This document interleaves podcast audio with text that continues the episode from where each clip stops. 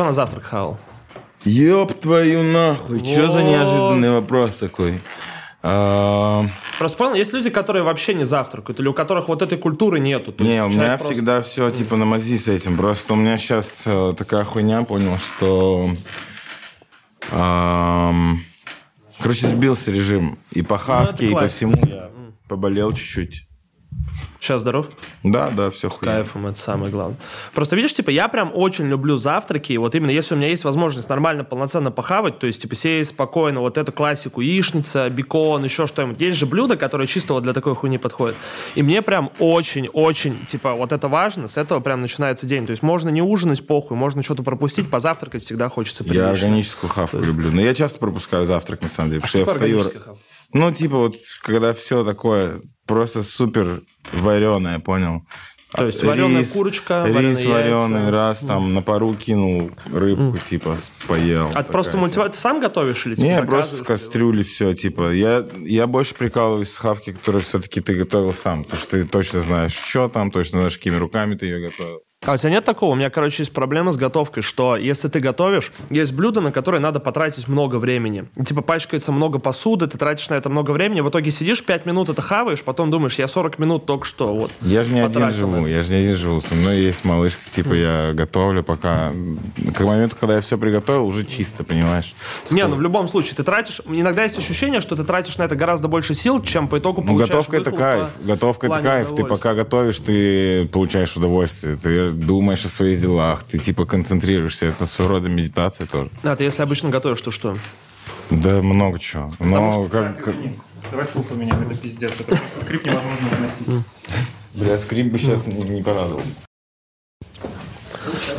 Короче, у меня, я к тому, что у меня сейчас супер мелкая кухня, у меня вообще нет возможности поготовить никакой. То есть я могу сварить что-то очень мелкое, либо пожарить, но ситуативно. И вот прям я скучаю по возможностям, когда можно было нормально стейки пожарить, какой-то гарнир сделать. То есть, ну, вот так развернуться. Типа, не, ну я иногда вот когда курицу там готовлю с какими-то овощами, сейчас какой-нибудь залупой, я могу сидеть, ну, там, три часа с половиной готовить. Знать сразу, что я поем через три с половиной часа, блядь. Потому что надо вкинуть, пока мясо с кости сойдет, там, часик потомится, пока еще что-то. А, то есть ты в я- духовке прямо у тебя? Не, нет, А. на огне. Просто вки- вкидываешь на двойку, там, блядь, здесь стоишь, реально Я, час ну, погоди, ждешь. расскажи, да, потому что я не в курсе, типа. Если Ну, как именно на костях Просто, курицу готовить, ну, когда шарю. да, именно, ты- то есть ты же можешь ножки пожарить, да, а можешь Ну, их приготовить так, что они точно так же, как какая-нибудь баранина, будут просто слетать с кости. Ну, то есть а ты- тушеные или просто там Да, да. Если ты получаются. просто даже поставишь их, типа, в какую-нибудь высокую сковородку, накроешь крышкой, поставишь самый маленький огонь и оставишь на два часа, ты поймешь, что ты никогда не ел такой курицы. Типа, Ну, то есть они просто долго доходят, курица остается сочная, но при этом они она как бы вообще вот становится вот- сам... Это вот самая сочная курица. Это курица, которая долго томилась на очень маленьком огне. То есть Блин, она ты точно. А если приправлять, то чем? Потому что вот для приправ для курицы, как бы, что обычно Да чуваки хрена. берут? Хмели, сунели, Прованские травы какие-нибудь. Ну, прованс, да, но... Тимьяна но немножко. Прованские травы круто залетают в сливочные блюда, понял? Типа. Чаще всего. В целом, я, короче, больше всего котирую смесь перцев. Просто если 5-7 перцев каких-то смешанных, например, в одной перечнице, это вот, по-моему, самое такое, что практически к любому блюду можно взять. Никогда не... Просто, видишь, типа, опять же, не часто получается поговорить с людьми, которые готовят, потому что в основном все мои знакомые какие-то, вот из пацанов тоже, я не знаю, Да не знаю, по-моему, все готовят. Ну, типа, э, если ты рассчитываешь в жизни на себя сам, ты готовишь. Если ты привык жить с детства там в коллективе, в себе, или где все за тебя могут сделать, ну, тогда можно себе позволить в 30 лет понять, что ты не умеешь готовить и научиться. Слушай, мне кажется, наоборот, люди, которые живут в коллективе, у них есть ощущение того, что если ты живешь, например, в большой семье, я просто не знаю, я единственный ребенок в семье, поэтому у меня никогда не было вот этого, знаешь, там, семейного стола, семейный ужин, каких-то больших готовок и т.д. То есть это всегда было урывками, и мне готовить было научиться просто в прикол, потому что я много времени один проводил. А мне кажется, если ты растешь в коллективе, наоборот, у тебя есть какое-то вот ощущение такого, как бы, э, кулинарной ответственности. Да хрен его знает. Я... Для меня кулинарная ответственность не существует. В кайф готовить, иди готовь. Не в кайф, ну закажи похавать. типа. Но всегда в кайф почти. То есть, э, когда я живу один, не всегда в кайф. Когда живешь с кем-то, типа, вообще по кайфу. Ну вот с девушкой живу, вообще в кайф с ней готовить. Потому что убираться хотя бы реально не надо одному потом. То есть обычно готовишь ты, да? Нет, когда хорошее настроение, есть- заебись. Да, когда она только приехала, там, 4 года назад мы только начали жить вместе, только я готовил, потому что ей потребовалось время, чтобы освоить ну, кухню нормально, потому что я заебный пиздец. Я ем все, но я, меня заебывает, когда это хуево приготовлено. То есть, типа, чуть больше соли, чуть больше пережарено, чуть еще что-то. Потому что для меня готовка это больше, вот как я говорил, отдых такой типа кайф. Если человек, который готовит для меня в этот момент не погружен в это, а просто готовит, чтобы поесть, ты это ощущаешь, когда хаваешь. Типа. Мне кажется, это любой процесс, знаешь, типа готовить, чтобы про... Если ты делаешь что-то исключительно ради результата, без удовольствия от процесса, то оно в любом случае получается, знаешь, не то, что бездушно, это очень громко сказано, это вот такая штука, которую я не очень люблю. Ну, короче, теряется часть шарма, теряется Слушай, часть ну ты вот говоришь бездушно, не бездушно, я тебе скажу так, что хавка, она, ну, так же, как вода, понял, она все равно Типа во многом состоит из воды, да, и э, с каким вайбом ты это делаешь, с таким вайбом ты и наешься, типа, понял. Слушай, а я вот никогда, кстати, не верил в эти теории о воде, о том, что если в воде ставить классическую музыку... Не, то ну это и хуйня все. далее. Я как бы не знаю насчет классической музыки и прочего.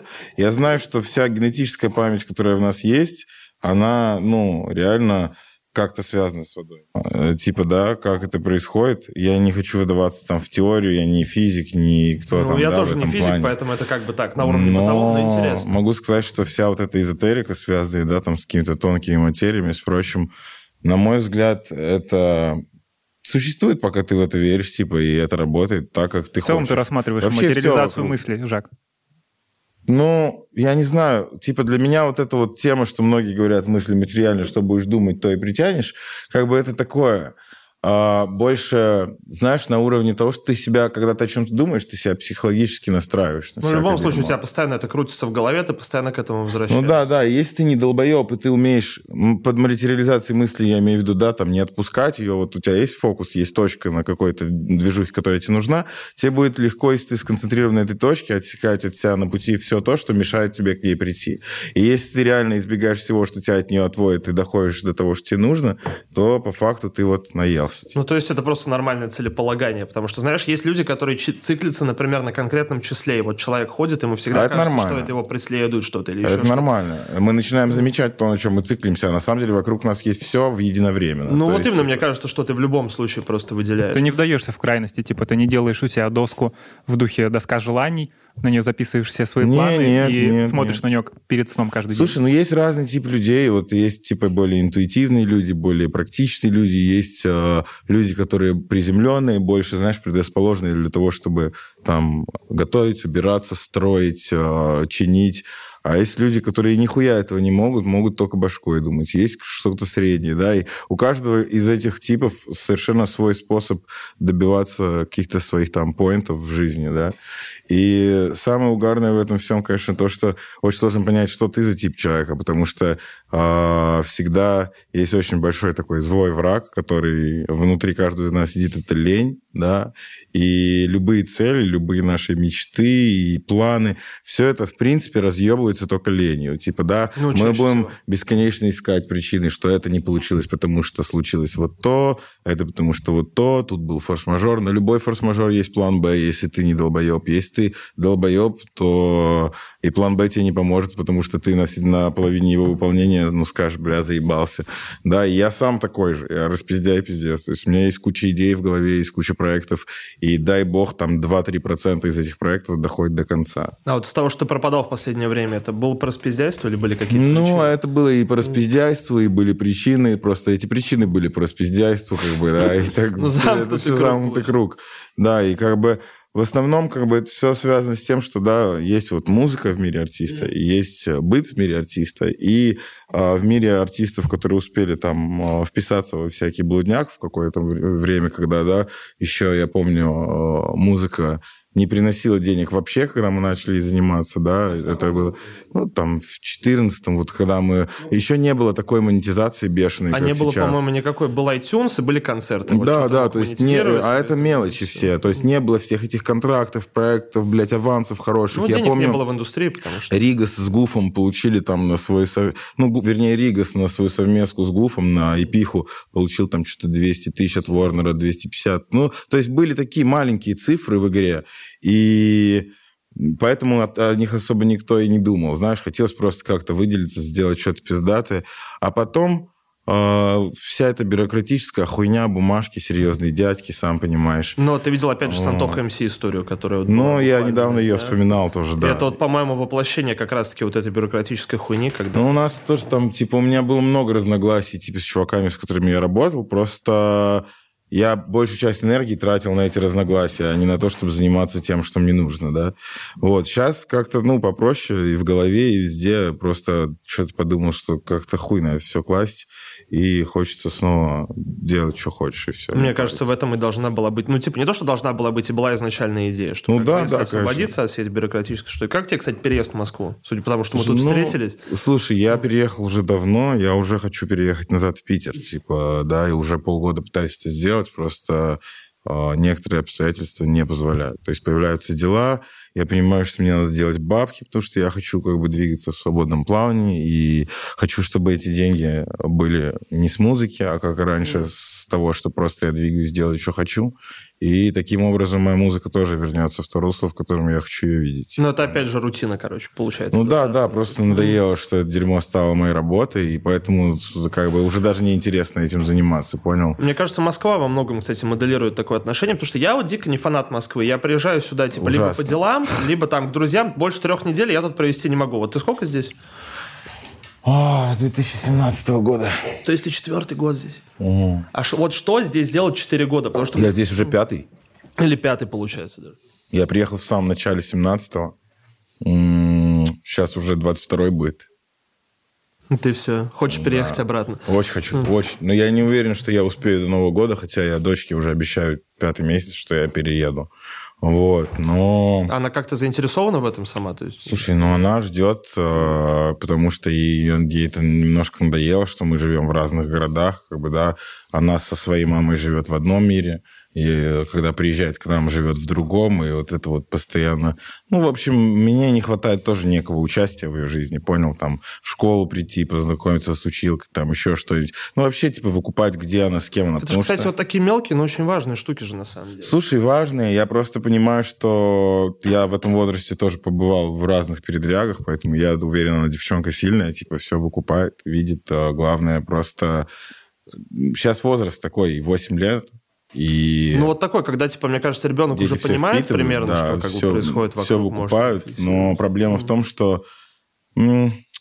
Ну, короче, черной девочке нужен да, черный папа поближе, потому что ей тоже сложно себя самоидентифицировать, понял? Ты приходишь, вроде все белые вокруг, мама белая, у мамы новый парень тоже белый, все. Ну, типа, и как-то она как будто уже даже не понимает, приходит в школу там со своими э, с одной частью семьи, да, там, потом раз она приходит с моей мамой в школу, уже как-то по-другому себя ощущает, потому что на маму на мою смотрит косом. Мало того, что она черная, у нее татуировка на лбу тоже, да, там, и... У ну, твоей- у да, у моей мамы. А, у мамы. Я, Да. понял, я подумал, у дочки я такой, 8 Не, лет. не. И, в общем, Миша, ну, короче, дети это дети, бро. В любом случае они все воспринимают как есть. То есть это взрослые, они что-то додумывают, там, э, ввиду своего опыта пытаются сами предполагать что-то, да, там, прикидывать. Ну, взрослого башке. всегда огромная надстройка просто из жизненного опыта, собственных Да, да. переживаний, И из кучи законов. мнений навязанных и так далее тому подобное. Ребенок, он еще ну, ничего не понимает в этом плане. Он понимает ровно то, что он сам чувствует. И Ну, потому самое что для главное. него это первая эмоция, поэтому там, условно, первая любовь подростковая так запоминается, потому что у тебя не с чем сравнить, и как бы для тебя вот это какая-то первая штука, первые там переживания какие-то, еще что-то, любое, что происходит Ну первый да, раз. да. Но Оно прям кажется просто, самым да. сильным. Но Конечно, это иллюзия. и Типа, если у тебя гибкий разум, он подстраивается под это и меняется. Если нет, то ты так и держишься за старые свои Не, естественно, это иллюзия. Ну, видишь, потому что как бы понятно, что, ну, типа, и когда у тебя нету с чем, не, ну, не с чем сравнить, то любая эмоция может прошибить как бы супер глубоко, особенно ребенка. Вот в 6 утра подкидываюсь на ноги при- примерно. А Бывает там в 6.30, в 6.40. А что по утру можно поделать такого, если Слушай, а тебя- мозги ну, лучше всего работают с утра Ну, просто. потому что меньше всего раздражителей, типа, да, нет. да, ничего не мешает, все тихо, спокойно. Я запрыгиваю в ванну часа 4 с телефоном, с планшетом, делаю все свои дела. К моменту, когда все начинают просыпаться, я уже раскидал, кому что задачи, кому что от меня надо было. И там с часу дня я уже свободный человек. У меня кто-то из друзей недавно выкладывал в Инстаграме фотографию, там человек, ну, типа, человек на этом пятидневку работает, я не помню кто, и он, типа, первый раз там попал на рассвет за долгое время и такой, почему на рассвете так красиво? Красиво, и я думаю, да всегда красиво, просто ты видишь один и тот же пейзаж пять дней в неделю за окном, ты выезжаешь в одно и то же время, приезжаешь. И поэтому, естественно, у тебя по-другому работает просто восприятие, когда у тебя солнце, вот эта свежесть, никого нет, чисто тишина еще какая-то вот предрабочая.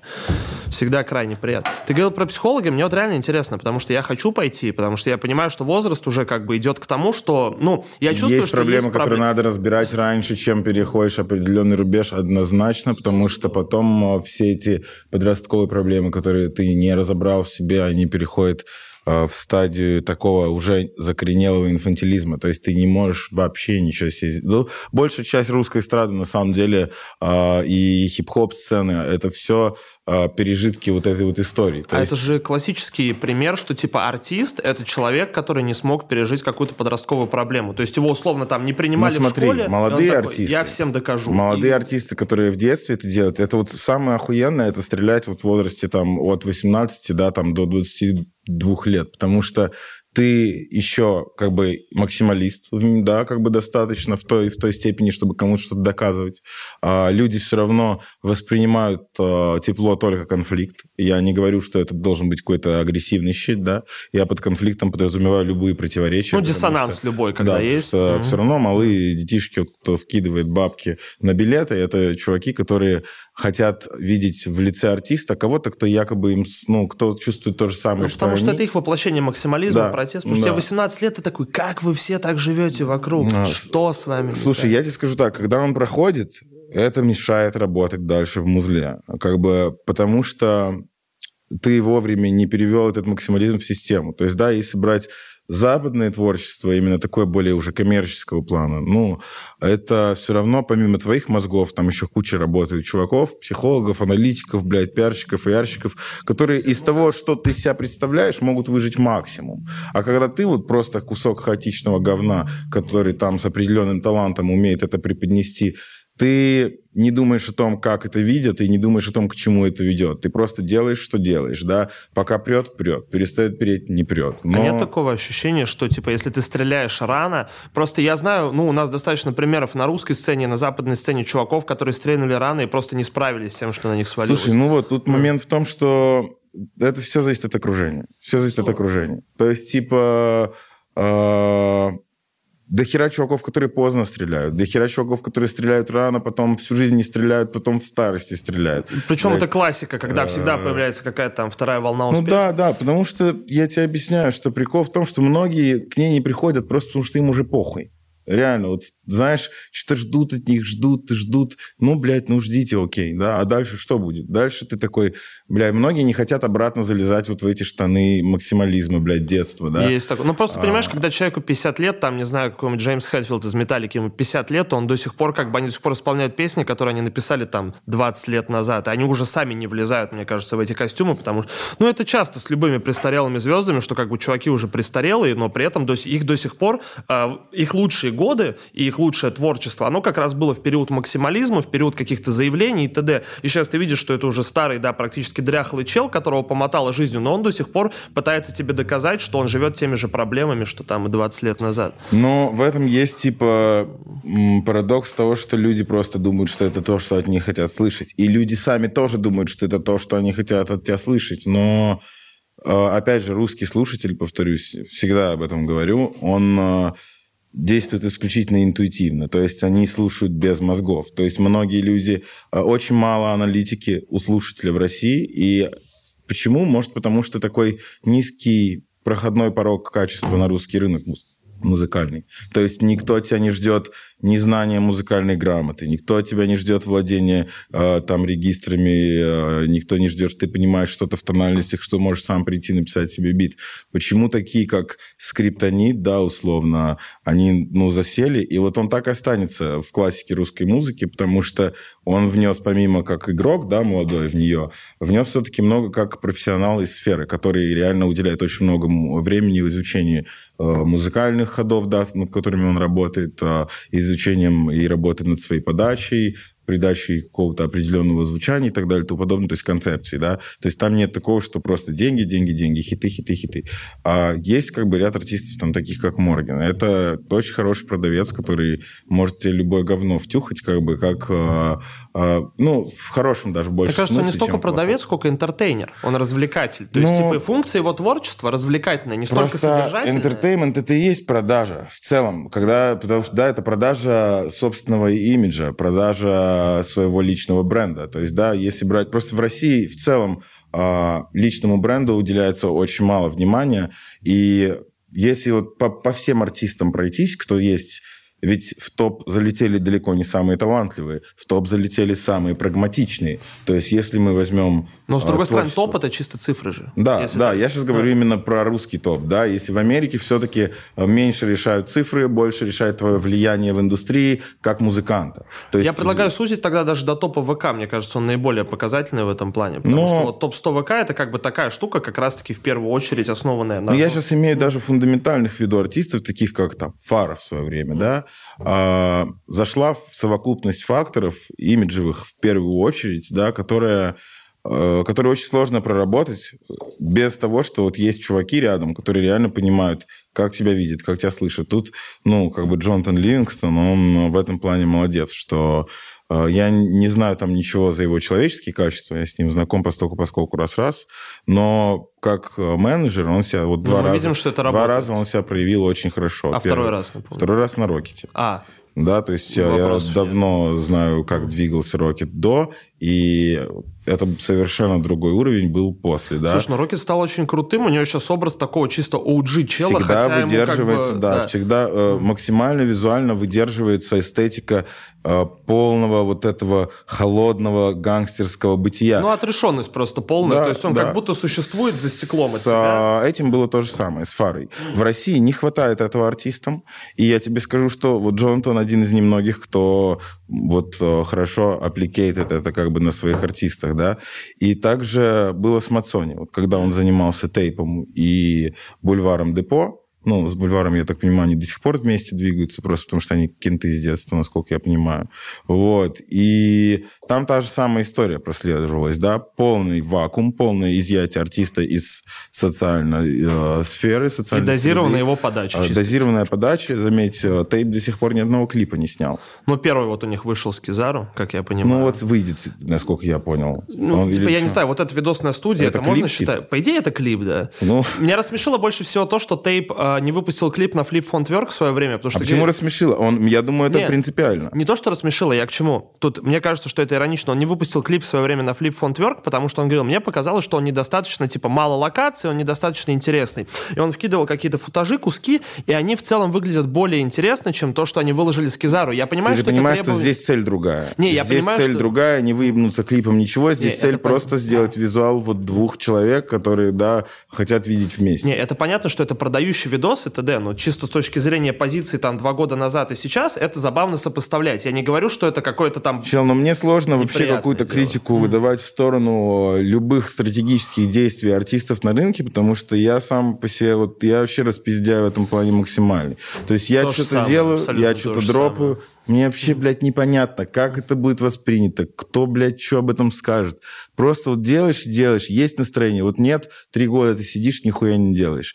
И как бы с одной стороны, ну да, блядь, был подъем, был хайп, надо это юзать, надо на этом раз-раз. И ты смотришь, вот что лучше заходит, ты начинаешь это дублировать, бить в одну точку, и люди начинают сходить с ума. То есть, грубо говоря, я понимаю прекрасно, что моя формула там сверхуспеха была бы, если бы я в свое время э, взял и сделал им еще 25 делай как надо, как бы после делай как надо, понимаешь? И это были бы совершенно другие цифры, это были бы совершенно другие продажи, совершенно все другое. Но тут вопрос в потребности. То есть у кого-то потребность самоутвердиться цифрами, у кого-то потребность самоутвердиться определенным результатом, поиском этого результата, да? То есть для меня музыка это больше всегда такой вечный поиск. А То у тебя есть- была потребность цифрами самоутвердиться именно в какой-то момент? Слушай, она, она у меня появилась, когда вот я тебе говорю, бю- бюрократия появилась, да, это была больше не моя моя потребность, да, как бы потребность того, что, блядь, ну вот я подвязался с чуваками, надо реализовывать, надо делать. И когда из разряда «хочу» моя деятельность перешла в разряд «надо»,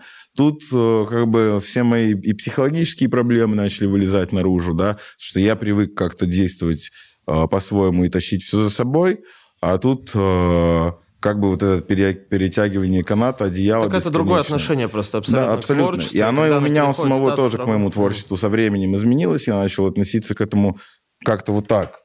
Так, что я там придумал, что я собрался с этим сделать.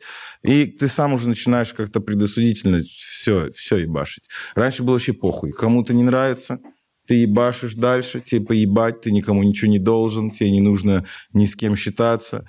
А, и в музыке это так же, как я тебе говорил, с готовкой. Также слышно прекрасно по твоему голосу, по твоему состоянию на записи, что ты переживаешь, что ты чувствуешь. Когда люди перестали слышать мой голос, да, вот который здесь, а который, от которого ты вот этот распиздяйство чернокожее мое идет, блядь, а, Вологодское, хуй знает, а и превратилось вот в московский рафинат. Скорее Чернокожая а, или вологодское распиздяйство? Я считаю, что мы все, что мы есть, типа, все наше прошлое. Просто ты то, упомянул и то, и то. Мне вот интересно, в культурном плане как Но ты себя воспринимаешь? Это в культурном плане, я тебе скажу так. Для меня это всегда... Я всегда был парадоксальной личностью сам для себя, типа, потому что я иногда у меня нет раздвоения личности, то есть нет такой хуйни, что я там меняюсь в настроении и резко э, имею какую-то другую позицию. Нихуя такого нет. Но при этом я четко могу разделить там себя на две какие-то там, может, даже три стороны, которые друг с другом постоянно спорят. Но это происходит в осознанном процессе, то есть это не неконтролируемо. Ну, например, зачастую, когда мне надо что-то выбрать, типа, да, там, поступить так или иначе, в итоге я ну, у меня нет рациональной формулы, по которой я выведу этот выбор. Короче, оно в любом случае импульсивно, ты просто выбираешь, кому вот какой, какой из Ну, зависит от настроения. Да? да, то есть э, происходит такая хуйня, что если у меня какой-то упадок эмоциональный, я вот понял, что я стараюсь просто не взаимодействовать с людьми, когда я не э, в тонусе, значит, эмоционально нахожусь, да, потому что всегда в этих состояниях я принимаю какие-то хуевые Неосознанные решения. решения. Ну, да, да, которые меня приводят потом к тому, что мне там год приходится заебываться и решать эти вопросы.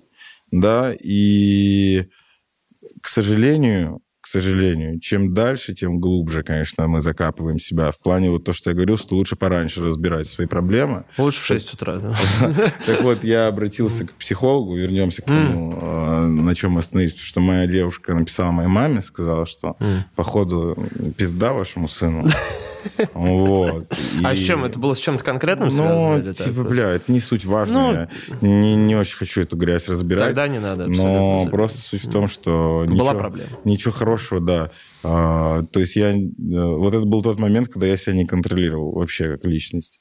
Вот. И мама дала номер э, одного психотерапевта, серьезный дядька, взрослый. Полтора часа я с ним попиздел, положил трубку, отдал ему там сколько, 3000 рублей его за, за это. И где-то месяц прошел с тех пор, как я разрулил, по сути, все, все дерьмо, в которое я себя загнал, вот именно в эмоциональном плане. Вот. До этого тоже был там период зимой, когда я закопался, там не мог ни с кем видеться, не разговаривать. Ну, и бывает, меня клинит, я просто сижу дома, могу... Но мне кажется, это у всех вопрос просто в глубине этого. То есть, если тебя клинит, и ты можешь выгребсти из этого, там, условно, весна пришла, ты такой, я проснулся, да все я окей, грибов делаю просто дальше. схавал дохуища, блядь, и за сутки тоже там я понимаю, понял много вопросов прекрасно. своих, решил их и дальше двигаюсь. Но я стараюсь всегда разные методы использовать, потому что есть толер ко всему, типа, и любой опыт повторяющийся, он перестает давать тот же эффект, который он давал, я говорю даже не про какие-то там э, наркотики или еще что-то, а про любой experience, да, который хоть как-то может повлиять. Это же очень четко известная дефиниция безумия, то, что безумие — это когда ты повторяешь одно и то же действие, ожидая разного результата. Просто, видишь, есть ощущение, короче, что психоделики на дистанции все равно оставляют больше вопросов, чем дают ответов. То есть ты как будто все равно остаешься в дураках. Психоделики оставляют больше вопросов, если ты изначально подходишь к ним, не понимая, что они конкретно дают и где они могут забрать. Если чем более ты ответственно к ним подходишь, тем меньше они у тебя забирают. Я тебе скажу так, у меня э, всегда вот после психоделиков все становилось лучше, чем до них. И потому что я никогда в жизни не нырял в психоделические препараты по угару. Вообще ни разу не было такого, чтобы я в тусе это сделал или еще что-то. Я всегда собирался недели две с мыслями, типа, я всегда понимал, что я буду делать, как, не допускал каких-то людей, которые могут мне испортить трип или еще что-то. Слушай, искренний вопрос, какой смысл нырять в это по угару? То есть, ну, есть ну, какой-то прикол люди с этого? торчат с грибов и с ЛСД, mm. типа, я не понимаю в этом вообще угара никакого. Загадочная есть, абсолютно хуйня. Я считаю, что чем больше ты даешь своему сознанию выход за пределы да, адекватности, не, будучи, не будучи готовым к этому, а вот именно в развлечении. Это просто вот рушит твои стены, любые вообще. Ну, это как такой хороший холодный душ. То есть ты понимаешь, что твое восприятие, все, что ты видишь, то, как ты это воспринимаешь, на самом деле, ну, очень пластично, очень легко поддается какому-то движению. Ну да, да, просто нужно иногда разминать, короче, мозги. И в наших условиях, к сожалению, рутины и вот этой бесконечной беготни, это очень тяжело сделать, э, не прибегая к сторонним каким-то, да, э, процедурам, не знаю, как это еще сказать. Ну, а как тебе психолог по итогу?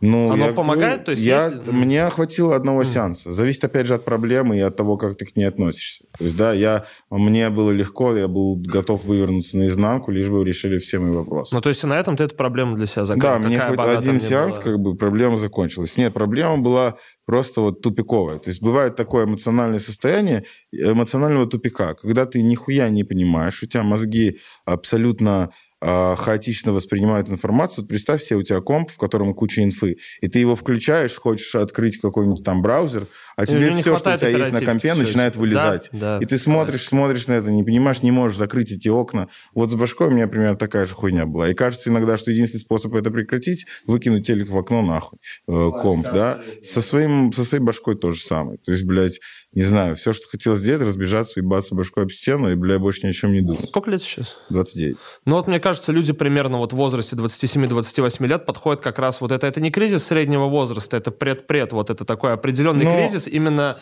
когда ты набрал огромное количество информации, огромное количество задач, представлений, но они не систематизированы. Да, То есть, типа, да. у тебя есть багаж, но это просто как бы мешок хуйни. Ну, это как, знаешь, все говорят, что знание – это сила. Но сила это не знание, сила – это умение знания применять на практике. Это вот. система в том да, числе. Да, да.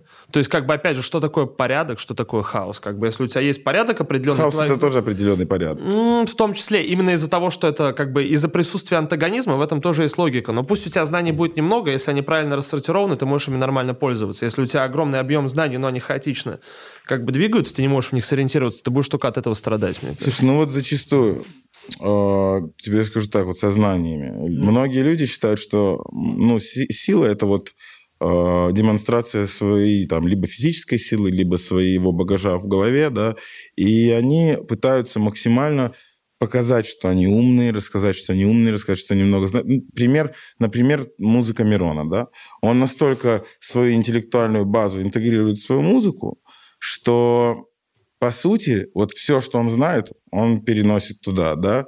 А, ну, может быть, не все, может быть, какую-то часть, но стереотип о, о Мироне уже, что вот он такой гиперначитанный, умный э, артист, который именно интеллектом давит, да, свою аудиторию, свою музыку. Есть ощущение, что у него, как бы, это его просто главный способ репрезентации, то есть постоянно показывать свое интеллектуальное превосходство, да, поскольку это его самая сильная сторона, и он, возможно, уже не умеет по-другому делать вот творчество. в глобальной игре, что... я как раз хотел сказать, что в этом-то, в чем, почему многим так импонирует Морген, э, кто более сложно его воспринимает, а не просто как чувака, который херню несет э, с экранов.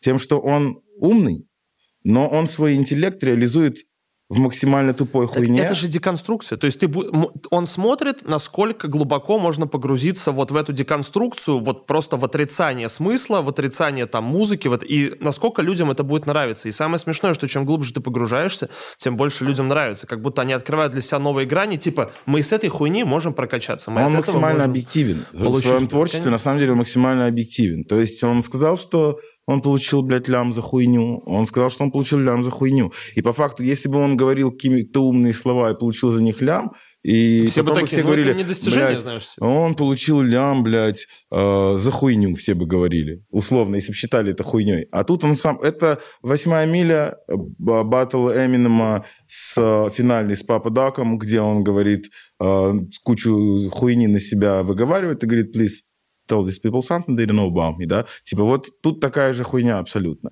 И, но все равно, как ни крути, Морген сколько хочет, может себя вот так вот обнажать, обнажать, но реальный Морген это совсем другая личность, да. И я не знаю, кто знает реального Моргена, может, даже его мать уже не знает, какой он на самом деле, да. Но всегда то, что мы показываем, да, там в музыке или еще где-то, бля, если ты берешь и реально просто себя туда засовываешь, что ты не думаешь никак о своей духовной безопасности, потому что у тебя всегда есть э, как бы все, что ты делаешь, накладывает отпечаток как на мире, да, в который ты это высираешь, так и на тебе на самом, с точки зрения там морали, ответственности, похуй. Есть люди, которые вообще поебать, вот как Паша Техник. Мне кажется, самое стрёмное, когда ты теряешься в этом образе. То есть ты как бы глубже-глубже погружаешься в это, и в итоге ты забываешь, кто ты на самом деле был. Вот мне кажется, я не настолько хорошо знаком с Пашей Техником, чтобы за него говорить, но типа вот если смотреть его как бы развитие его интервью, которое он дает со временем, есть ощущение, что он сам стал заложником своего образа. Потому что... Я не уверен, что это образ. Я, мне показалось, что он скорее наоборот стал представлять из себя нечто, что потом решил э, вывести на общее обозрение, потому что понял, что это людям нравится, да, что это прикольно. И как бы там нет никакого агрессивного навязывания. Да, по, да, то есть он, у него нет никаких ресурсов, мощностей для того, чтобы сделать так, чтобы это заполонило там все и как-то что-то лоббировать там через свое... Это просто тупой угар. И, э, знаешь, тупой угар – это что-то, что вообще нельзя осуждать. Это просто подъем настроения. Если ты слишком умный и тебе такое не поднимает настроение, ты также будешь полным долбоебом, если решишь это осуждать. Мне кажется, если ты слишком умный и тебе такое не поднимает настроение, возможно, ты просто не совсем, понимаешь, не совсем понимаешь контекст или культуру, в которой это происходит, потому что мне кажется, что сколько бы ты ни был умным, это такие вещи, которые работают и смешат из-за самой вот этой... Да, вот из-за того, что несоответствие ожидания и результата, и это, ну, супер доступная форма юмора. интеллектуальные люди, они просто не хотят э, признавать, что их что-то веселит или смешит или нравится. Это вот, грубо говоря, он от, откроешь, откроет его 16-летний там подросток порнуху на экране, батя зайдет и начнет орать на ребенка. А другой батя зайдет и вспомнит, как он в этом возрасте также сидел, смотрел на эту порнуху и скажет, блядь, ну хоть посмотри порно получше, блядь, сынок, что это за хуйня? И мне кажется, да, это тут... гораздо логичнее, потому что много-много поколений людей, которые орут на детей, когда застают их за просмотром порно, потому что их родители на них орали. И в итоге, знаешь, типа есть огромное количество анекдотов на эту тему, которые заключаются в итоге в том, что люди сами уже не помнят, в чем причина, собственно, почему мы, это мы можно репродукция делать, самих себя. Наши дети это такое же продолжение наших пороков, да, и понятно, это все довольно банально звучит, но ты можешь э, нихуя не сделать для того, чтобы твой сын был сообразительным, а потом э, там в третьем, в четвертом классе выебываться на него, что он тупой. Слушай, а хороший вопрос. Ты видишь это в своем ребенке? Вот мне интересно. Что именно? Ну, вот воплощение своих каких-то отрицательных, чем вообще свое влияние. Типа, положительно, отрицательное. Я вижу скорее влияние э, да, там, социума на ребенка, вот, пока что. Потому что я, опять же, говорю, что я недостаточно много времени провожу со своим ребенком. То есть, э, ну, не знаю, за год там э, я ее вижу ну, раз 5-6 по две недели, знаешь, там но это как бы достаточно. Все равно многие даже вместе живя там в семье э, видятся примерно так же. 5-2, э, да, там ночью ребенок уже Но спит. если посчитать время, человек работает там с 9 до 5, приходит домой, ну, в 9 да, Просто, спать, он, при, просто самое. качество да. проведения времени, оно другое, да. То есть ты приходишь заебанный, тебе уже ничего не интересно. Ты ну, утром классика. просыпаешься, ну, съебываешься. Вот и так живет в основном вся страна, да. И, и я тебе скажу, что мы вот э, выросли как раз из поколения мы все дети поколения, которое было полностью брошено на произвол судьбы, потому что это было государство, в котором все решено за них. Они привыкли, что все за них решают, все распределено, а потом это превращается в государство, где крутись как хочешь. И мы, кто родился в этом, уже спокойно в этом живем, чувствуем себя, но для них это хаос, это ад, это преисподняя. Для большей части поколения, выращенного Советским Союзом. Это хороший point вернуться к тому, о чем мы разговаривали до этого, почему у слушателя в России не такая стильная и хорошая избирательность. Уже что... начинается, но, Видишь, потому Новое что поколение нас, более да, избирательно и принципиально. У нас культура слушателя именно типа коммерческого появилось с 90-х, собственно, когда появилась рыночная экономика, потому что до этого был один рупор, который транслировал условно какую-то и повестку, и музыкальную повестку в том числе, и были какие-то подпольные возможности послушать музыку. А именно того, что, типа, ты не все... Идея о том, что ты можешь не всегда доверять тому, что ты видишь по телевизору или из медиа, В смысле, она... не всегда. Ты практически никогда не можешь доверять тому, что ты видишь по Так телевизору. вот потому это что- был слом советского человека. Почему столько людей отнесли деньги в МММ, например, или еще куда-то? Потому что люди привыкли, что все, что говорят по телевизору, это правда, потому что у них есть один канал. И тут появляется великое множество. То же самое, люди привыкли к тому, что там артисты их не обманывают. То, что артисты это, ну, не знаю, в Советском Союзе я не говорю, что эстрада была супер охуенная, но там был определенный отбор. И как бы Там был скорее не отбор, там было ставленничество. Ну. Там э, как раз-таки шоу-бизнес того времени, он был очень негибким в плане... э, проект единственный, который мог выйти в свет, это продюсерский проект. Ну, там не было А, шоу-бизнеса как такового, был, просто... Был. Э, русский шоу-бизнес постсоветский сильнее, Не. чем нынешний с точки зрения структуры. Я имею в раз. виду советский, постсоветский стопудово, он А, был абсолютно да, безумный, да. это типа дичайший дикий запад, когда... Тату, как бы, для меня до сих пор это эталон проектности, да, то есть, когда и так тупо, что вот эти алчные продюсеры, которые хотели именно, блядь, собрать бабки со всего мира, они ушли, они пропали. Амбиции остались только у артистов и у чуваков, которые просто хотят кэшкау, типа, сделать себе артиста, подоить с него бабок и сделать нового. То есть амбиции сделать проект, который разъебет мир, их больше нет. То есть у нас был Тату, у нас был Дима Билан, у нас был, э, да по факту все. Вот таких проектов, которые вытащили на мир, и то Билан, это уже была жалкая попытка повторить успех Тату. Типа вытащить его там куда-то в саундтрек, еще куда-то там еще, в Нарнии, по-моему. Ну смотри, а зачем сделали. большим дядям сейчас нужен музыкальный бизнес, если есть варианты проще приумножить свой капитал, при этом нужно меньше А, работать Амбиции. с... э, Музыкальный бизнес это то, где ты не просто зарабатываешь деньги, ты еще и можешь сделать так, что твой артист или твои артисты, с которыми ты работаешь, повлияют на то, что твои другие бизнесы и твои другие продукты будут продаваться лучше. То есть, да, а, предположим, у тебя холдинг, у тебя там а, МТС какая-нибудь залупа, Яндекс Такси, там у тебя какая-нибудь доставка Delivery Club, еще какая-то хрень. И тут же, помимо этого, ты взял и взрастил своего оппонента э, таким гигантом, как э, Universal Music, Warner, там, Sony э, и Жаре, ну, на уже Атлантику, да, грубо говоря, создал какую-то альтернативу этой фигни, и, предположим, ты делаешь все не по законам русского шоу-биза, где типа быстрее надо хитов наклепать, а где ты готов прям вот 7 лет уебать на то, чтобы вкладывать бабки, просто вкладывать их, да, э, инвестировать в создание культа личности артистов. Потому что что такое культ артиста? Это когда у артиста есть возможность не косячить, не делать всякую коммерческую поеботу, не делать ничего, чтобы хавать, а делать просто свою музыку эпохально, легендарно. Да. делать так, чтобы люди смотрели и понимали, нихуя себе, чувак ебашит, и ему на все похуй, и он идет вперед. В Америке, ну, как бы, да, там в той, в той же какой-нибудь малой рэпер приходит подписывать контракт, тот аванс, который ему дают, даже, блядь, какой-нибудь, ну, панда, блядь, вот, пожалуйста, тебе дизайнер. Нихуя он больше не высрал э, после того, как Тимми Тернер выпустил, да, такого прям пиздец. Но стартовый вход в игру был такой громкий, что он вот прям... э, никто бы по щелчку не распустил никакой трек, э, если бы он просто был классным. Окей, Old Town Road, до того, как он вышел, ну, сколько времени он в ТикТоке провел, блядь? Сколько, прежде чем его кто-то заметил и смогли его сделать А так, ты веришь в то, что было? Ултан Роуд это органический рост все-таки? А, не совсем. Там тоже другая хуйня. Органический рост у него был свой. Не, Просто безусловно. другой. До того, как он вышел официально на площадках. Когда его выпустили по кускам, там все пиарили-пиарили, кто-то его заметил, все равно. Америка по-другому не работает.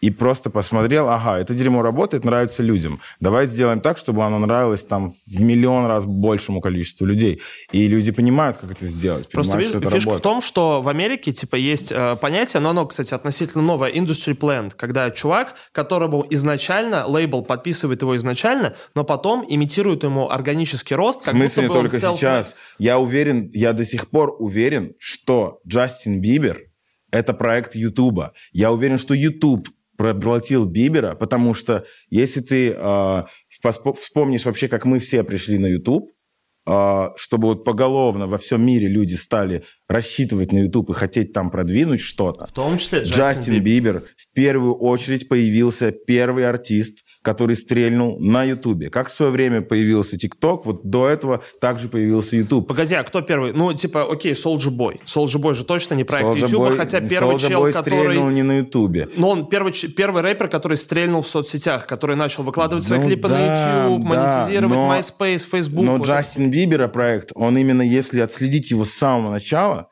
маленький мальчик с гитарой, с какими-то мамой, блядь, садится, поет свои прекрасные песни. Не, малой, во-первых, ничего бы такого не написал. Это невозможно. То, что он написал на тот момент, это был полноценный коммерческий продукт, который полностью прям влияет на психику тупых американских детей, которые готовы влюбиться в этого мальчика. У ребенка не может быть в голове этих конструкций, понимания, в какой последовательности дозировать и подавать информацию. Такие хуки проработанные не делают дети. И когда он начал петь эту песню, э, свои вот эти смазливые песенки, да, с челочкой, понятно, что детям понравилась идея того, что маленький пацан очень красиво поет. Такого еще никто не видел. Но не видел не потому, что их нет, потому что не было Ютуба. Ютубу тоже требовалась какая-то мощность, чтобы показать, что, что за возможности он дает. Потихоньку он хайпил, хайпил, и прежде чем он выпустил свой там какой-то супер крупный а, трек, а, «Baby» это был, насколько Ну, я первый помню. его, по-моему, большой хит. Да, да. первый большой хит «Baby». У него были уже Этот видосы хит там- «Baby» сразу стрельнул на таком уровне, что там Ашер, все...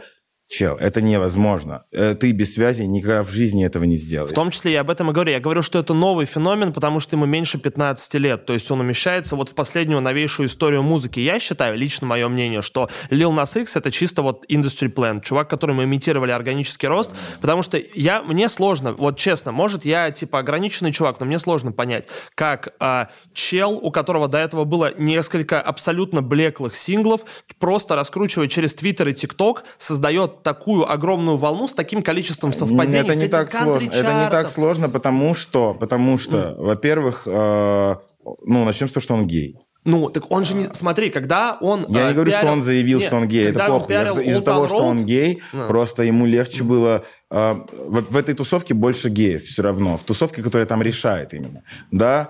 А, кстати, у нас тоже, на самом-то деле. И- Ну, это классическая история, Классическая. Хотя, абсолютно. знаешь, она иногда полу- уже Я такой бы- полуконспирологический переходит. Ну, об этом я бы, да, что- поговорил скорее Да. без камер, да, потому что... А, Так вот, я тебе скажу, что за счет этого очень просто творческое комьюнити охомутать, да, на Западе особенно. И если у тебя есть э, расположение творческого комьюнити, а, особенно если ты обаятельный молодой чувак, который знает, как правильно общаться с а, челами, у которых есть влияние, помимо того, что они, э, да, там, не, нетрадиционной сексуальной ориентации. А, ушлость еще всем американцам присуща, присуща вот эта хуйня, что они понимают, что надо, ну, рвать за свою хуйню.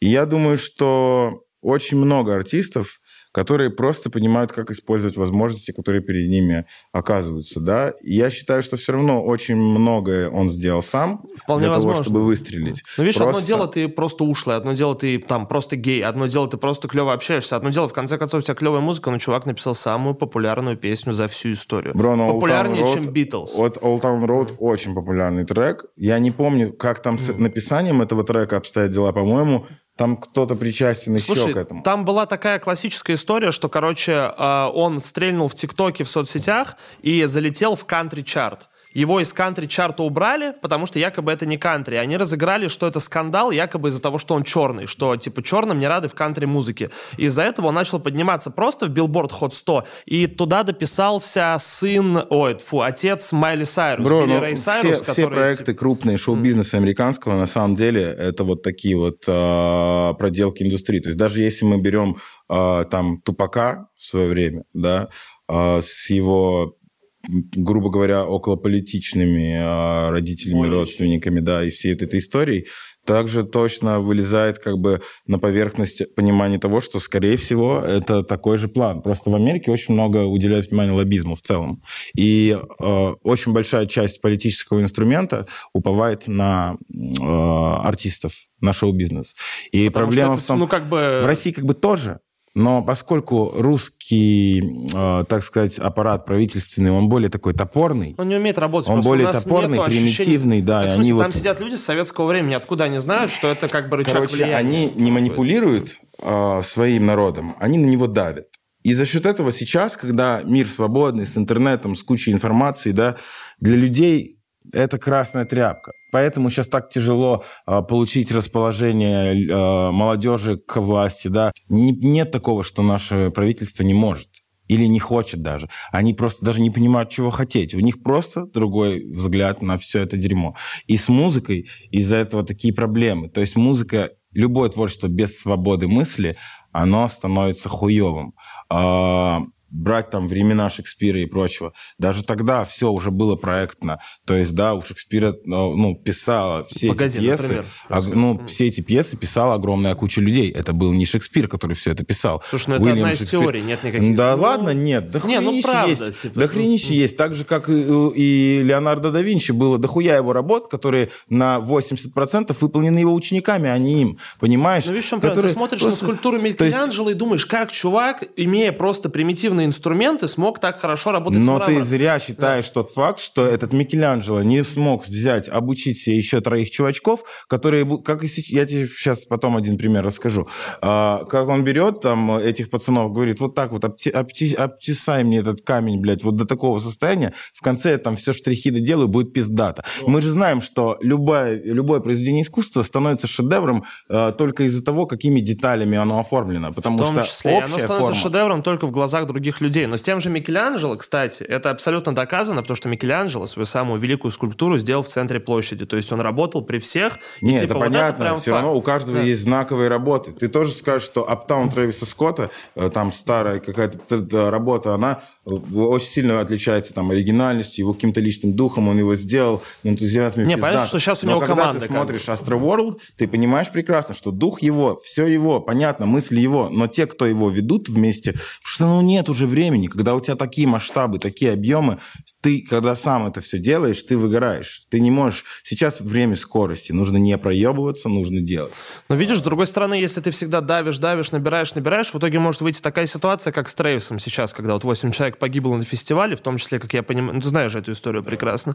И она, типа, дико грустная, но она очень хорошо вскрывает тот момент, что чуваки в неоправившемся от пандемии концертном бизнесе продали очень много билетов, взяли на себя больше, чем могли. То есть эта же трагедия произошла исключительно из-за желания взять больше. Причем не Трэвиса конкретно, на всей а команде. Общую. Да. Я это прекрасно понимаю, но тут я тебе скажу, не, они не виноваты. Они, э, если в данный момент э, все условия позволяли это сделать физически, Никто им этого не запретил, никто этого не отрегламентировал. Единственный, кто может быть виноват в этих восьми смертях, это государство в этой ситуации. Потому что что-что, им же дали это провести? Дали. Правильно? Все эти ограничения сняли? Сняли. Люди сами туда пришли? Сами. Все, ты разъебался, бля, но если бы я пришел на концерт Трэвиса и умер бы там, блядь, ну и кто бы винил за это Трэвис? А представь, что ты умираешь, и последнее, что ты слышишь, это Сика Моут. Охуенно, блин. Не самое плохое. Первая проблема России. У нас почти все площадки – это монополисты. То есть э, есть там какая-нибудь афиша.ру, куда все идут посмотреть мероприятия. Есть какая-нибудь рифма и панчи, куда идут посмотреть дропы. Есть хип-хоп.ру, где старые андеграунд, андеграундщики сидят и срут все новое. И есть новый рэп, который дублирует все, что есть в рифмах и панчах. И это там тоже сидят хуесосят, только с другой стороны, потому что там более взрослая аудитория немного. И, по сути, все да, нет до сих пор никакого TMZ, блядь, нет никакого аналога XXL Freshman, там ничего, ничего. Вот сейчас пытаются подняться, да, там uh, Fast Food Music. Слушай, ну TMZ зрения... же чисто желтый таблоид. Да, ну, ну просто, а, типа, а чего? Для того, просто. чтобы культ, mm. э, опять же, музыкантов присутствовал, желтая пресса должна быть, она должна быть качественной. В России нет нормальной желтухи, нет ни одного папарацци, который хоть раз в каком-то странном состоянии э, сфотографировал э, там где-нибудь э, того же самого, не знаю, там, блядь, до Кизару, покупающего какой-нибудь... Ну, Кизару, по-моему, не нужно фотографировать цветов. в странном состоянии. Он сам сюда. Ну, просто какие-нибудь... Нет странной конфузной хуйни ни о ком, кроме до сих пор Пугачевых, Анжелик Варум, блядь, прочие а думаешь, что это потому, их что желтухи, да хуя. Современная медийка многих артистов построена на том, что они принципиально находятся в какой-то странной конфузной хуйне. Тот же Кизару. Ну, правда. Нет, просто всегда можно поймать противоречия, а людям нравятся противоречия. Если бы сейчас по Москве или по Питеру, бля, лучше вот этот момент вырезать, не хочу, чтобы кто-то спиздил эту идею и сделал. А, по Москве или по Питеру пустить 2-3 фургона, которые будут ездить и вылавливать, блядь, артистов, да come on. Столько хуйни можно смешной наснимать, нафоткать, и целый журнал на базе этого. Ты понимаешь, зачем снимать, если есть Олег Kizaru, который подрубает прямой эфир, Так и он вот смешной, именно. вот как он есть, просто Бро, он даже, понимаешь, за ним не надо нужен бегать. выбор. Чтобы был, а, чтобы был прирост в индустрии, нужен, а, нужна конкуренция. Без конкуренции не существует рынка. Это база, которую знаем мы еще со школы. Типа, и Россия отметает конкуренцию. Она делает так, что ее мало. Пожалуйста, вышел в топ рэп, да, в России, все, начало хуярить в рэп, все дистрибьюторы начали хуярить рэп. Не появилось такого, что один дистрибьютор такой говорит, блядь, так, вот эти чуваки всех выебали с рэпом, а давай-ка мы в противовес а, продвинем в другой жанр. И нет такого, что сейчас популярен рэп. Популярно то, что зашло, а все русские перекинулись на это. В Америке нет такого, что стреляет DaBaby, и все остальные артисты, DaBaby, начинают читать и делать то же самое. Стреляет DaBaby, появляется Saweetie, появляется еще куча каких-то вообще в другом жанре. Телок, э, там Doja Cat, которая какое-то уже прироканное музло уходит. Куча девчонок, потом раз еще какие-то Stunna 4 Vegas ы пошли, т.д. и т.п. Слушай, но при этом есть же каждый, типа, лидер определенной отрасли в индустрии. Появляется Янг А у нас Thug, не будет насколько такого. сильно поднимается поющая Атланта, Gunna, Lil Baby, все остальные малые пацаны. А Это происходит опять же почему? Потому что у них появляются большие ресурсы, и они сами начинают двигать канал, который от них идет. То есть э, в России артист хайпит и пытается удержать свое место. На Западе артист хайпит и пытается сделать так, чтобы то, что он сделал, стало целым течением. Это очень большая работа. Если ты не хочешь, чтобы то, что ты делаешь, стало течением, или не знаешь, как это сделать, это не станет. Мне кажется, это Если сильно вопрос Пифагор- отношений. Типа, тебе надо наесться тому, просто самому, и тогда ты можешь уже как бы быть э, готовым к тому, чтобы вести кого-то за Ну, собой. не знаю, такие как ASAP Mob, например, никого за собой не повели, но сделали так, чтобы зайти сразу группой. Да, тут тоже момент, э, это зависит от того, э, какую ты цель преследуешь. Но групповое воздействие на аудиторию, оно всегда гораздо более эффективно. То есть условно тот же фараон, для того, чтобы первую базу вот эту им сделать, все равно им пришлось сделать Dead Dynasty, да, которая э, раскачала массу. Melon Music, если бы не их э, общность, не, э, им было бы тяжело раскрыть таланты друг друга именно для людей. Потому что люди тоже такие, им нужна общность, им нужно фаши, ну как? э, Ячейка. Фаша Да, это ячейка. Да, Да. да. И в итоге мы все приходим к тому, что люди, они стадные создания, и если ты даешь что-то слишком уникальное, то есть начнем, вот даже там моя эпоха, когда я только-только начинал, было очень тяжело залетать с точки Который зрения... Дон того- Бен Ладен или который Да, да, это еще того времени.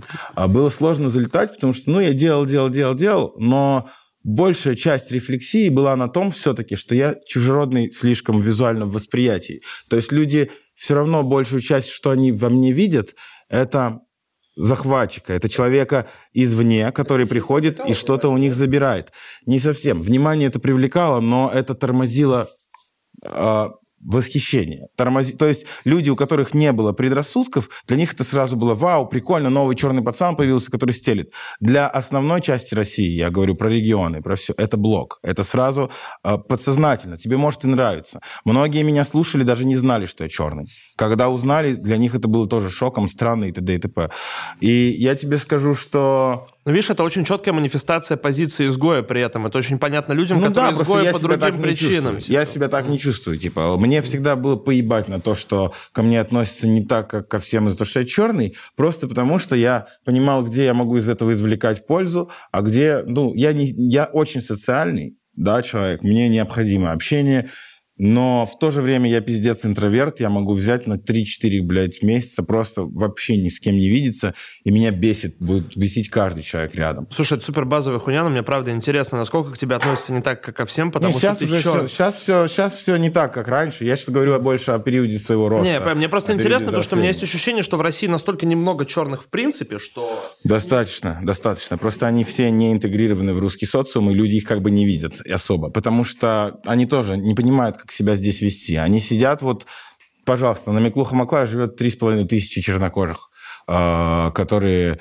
просто не понимают, э, как им выходить в свет и как взаимодействовать, потому что здесь не предрасположено нихуя в России для комфортного существования иностранца. Реально. На самом деле здесь просто вот ничего для этого нет. Я вырос на районе, где была Академия связи, и там была а, в качестве обмена, в том числе военнослужащими, у нас была целая черная рота здоровая. Mm-hmm. То есть я реально, я ехал в универ или шел в школу, я видел, как марширует огромная куча черных типов в камуфляже, в российском, в ушанках зимой. А теперь представь, метро, я служу в армии и веду, mm-hmm. блядь, э, взвод белых людей.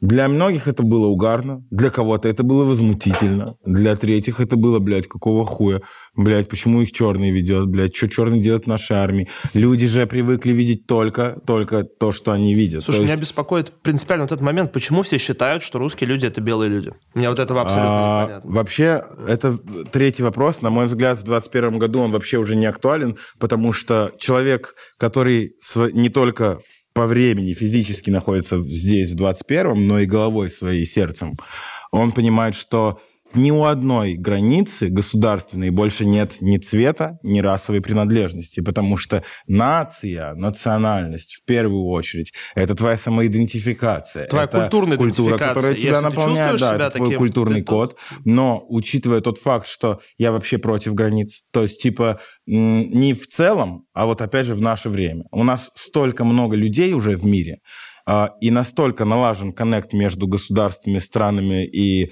а, что в целом единый вот этот вот тип мышления, ну, как бы раньше, чтобы поговорить с американцем, это надо было где-то случайно с ним познакомиться на каком-нибудь форуме, съезде, блядь, в Ливерпуле, а потом общаться письмами. Сейчас просто зайди в Инстаграм, Geotech, блядь, USA, красивая телочка, написать, все, она твоя подруга, нахуй, понимаешь? И так тупо в это время, вот в такое... Во-первых, тупо не изучать другие языки, потому что ты уже заведомо, чем меньше культур у тебя для взаимодействия, тем меньше э, там э, наций и всего остального, тем более ты ограничен в своем понимании мира, да, потому что я в возрасте 4 лет э, переехал в Конго э, на год, учился там в школе, и за этот год я ну, как бы приобрел еще одну частичку другого менталитета, другой ментальности. И после того, как я вернулся обратно... Погоди, я вернулся... ты сказал, что ментальности не существует. На тот момент, 90, 95 год, тогда даже интернета не было, не забывай, да, то есть тогда не было вот этой хуйни, которая стирает все. Интернет вот этот вот, который настолько быстрый в смысле, что он даже не за компом, а все, он у нас в телефоне, он стер все рамки. Сейчас, тогда мы только мечтали, а прикинь, будет телефон, что можно по видео Без кнопок. Да, и по, не, мы тогда мечтали, что по видео звонить. Без кнопок это еще даже было не близко в голове. Просто, типа, прикинь, когда-нибудь по видео можно будет звонить. Сейчас, блядь, смешно это вспоминать, потому что это на самом деле настолько изи. Это настолько факт просто, что ты можешь позвонить кому угодно. По видеосвязи, да. И, и вот тебе момент, да, такой, что теперь, чтобы осознать, в каком мы мире сейчас находимся, нам мешает как раз только вот этот вот колпак. А, дети, которые в интернете живут, им вообще уже похуй. Им похуй на политику, на все вот это, потому что они понимают, окей, единственное, что они не понимают, что да, у них есть власть над информацией, но все равно их жопы принадлежат их вождям, да, вот кто, то какими бы они ни были ограниченными, неспособными эти политики, если им будет надо, они разъебут все здесь, как бы, да, и ты никому потом нихуя не докажешь. А, как бы гибкость ума подразумевает то, что ты любого самого сильного угнетателя – можешь сделать своим союзником. У нас народ постоянно находится, либо подлизывает жопу политикам, государству, да, либо и их позиции, либо идут в конфронтацию. Никто из молодых ни разу не встал и не подумал, а что, если придумать систему взаимодействия государства и народа такую, чтобы ну, как бы все сами начали видеть, как все э, становится лучше. То есть, условно, взять тоже окно Авертона, Netflix, да, их политика сотрем нахуй все грани гендерные там. Все, я не говорю, что это хорошо. Но эта цель... Никто не говорит. Я просто говорю, что вот есть цель у правительства, и они ей задаются. Они же не говорят сверху, не выпускают закон. Вы должны все уважать все, э, там, всех геев, всех лесбиянок, там, не можете обзывать черных, не можете то, 50 Нет. Сначала создается куча конфликтов на этой почве, потом создается куча новостей, репортажей на этой почве, потом создается куча последствий, ах, вот к чему это могло привести, вот к чему ребенок вышел из окна из-за того-то, того-то, потом, блядь, его э, там папа гей, блядь, а, пошел там, убил кого-нибудь. Ну, хуй знает, придумывают кучу последствий абсолютно обычной хуйни, которые потом в людях, в колхозных людях, а, за счет особенно жертв, то есть создают жертв всегда. Любой, американцы любому конфликту создают жертву, да, и вокруг этой жертвы находят кучу единомышленников этой жертвы. У каждой жертвы в мире есть еще 100 человек, 100 тысяч человек, миллион, похуй человек, которые попадали в подобную ситуацию, которые вызовет это сочувствие, да. А, потом на этом сочувствии уже очень много хуйни делается. А потом, через пару-тройку лет, куча сериалов, блядь, выходит, в котором обыгрывается та же самая залупа с разных сторон. Сколько было фильмов и сериалов, прежде чем нормально вот эта вот вся Black Lives Matter разлетелась, с американской истории X это началось еще, чувак. Вот что я тебе говорю про длинный план. Смотри, ну штука в том, что я вот все о чем думаю. О том, что ты говоришь, что вот ты чувак, который, да, типа без границ и так далее. И это на самом деле, ну, это абсолютно нормальная идея, особенно для реалий, в которых мы живем. Но окажись ты на Западе с такой идеей, что вот я черный, но я отрицаю как бы вообще какую-то вот идентификацию, ну, у кроме вот, культурной. У меня есть конфликты на этой почве. И оказалось, с... Э, для них ты бы оказался чуваком, который отрицает свое наследие, потому что ты отталкиваешь исключительно так от... я же отрицаю не культуру э, целой страны и целого государства. Я отрицаю то, что мы должны на основе культурных различий а, делать какие-то выводы по отношению к тому, насколько мы друг другу близки или далеки. То есть, типа, блядь, у тебя в семье может быть сестра и брат. Сестра, блядь, оказывается лютой металлисткой, брат, блядь, гей какого-то хуя, а ты, блядь, боец, условно. Есть модель семьи, где есть модель семьи, где вся семья развалится на этой почве. А есть модель семьи, которая понимает, что семья это самое главное. Типа, и окей, ну у меня сын гей, блядь. Ну, блядь, давайте сделаем так, чтобы он был не зашкварным геем хотя бы, понимаешь? Вот как, блядь, вылез... Э, ну, у меня дочка рокерша, я там, блядь, а, боец-рэпер, она любит торчать. Ну, пусть торчит так, чтобы не сдохнуть и развивалась дальше.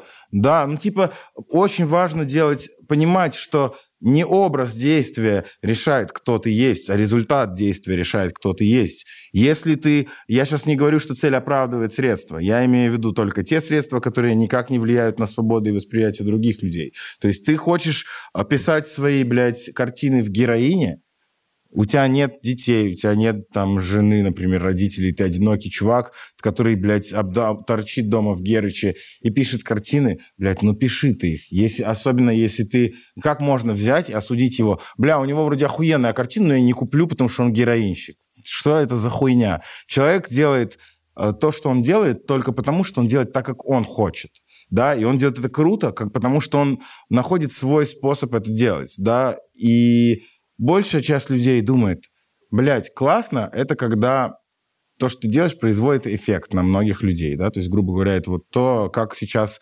расценивается охуенность. Но никто не понимает, что есть вещи гениальнейшие, которые после огласки, да, становятся понятными и принятыми. А огласка, в первую очередь, это все равно... Почему говорят, что в шоу-бизнесе очень важно личные коннекты и личное общение? Кто-то говорит, блядь, без связи ничего нельзя сделать. Просто если ты не делаешь ничего пиздатого, тебе сложно приобрести связи. Связи нет такой, что ты рождаешься сразу в них. Если ты охуенно общаешься, ты ими обрастешь сам. Если ты понимаешь, что за люди тебе нужны, они придут. Просто вопрос в том, что большая часть людей ничего не понимает. Они просто понимают, что, ебать, есть люди, у которых есть деньги, есть люди, у которых нет. Я среди тех, у кого нет, хочу быть среди тех, у кого есть. Никто не, не готов потратить год на то, чтобы посидеть, открыть интернет, найти все, что надо, научиться всему, что ты хочешь, и потом пойти зарабатывать на этом, но ты можешь потратить год в интернете на то, чтобы всем успешным людям в комментариях писать, что они хуесосы. Понимаешь? И тут, ну, как бы, говорят, люди делятся на два типа, да, кто ебет и кого ебут. Но на самом деле люди делятся на три типа. Кто ебет, кого ебут, и кто на это все сторонки смотрит. И вот самые умные...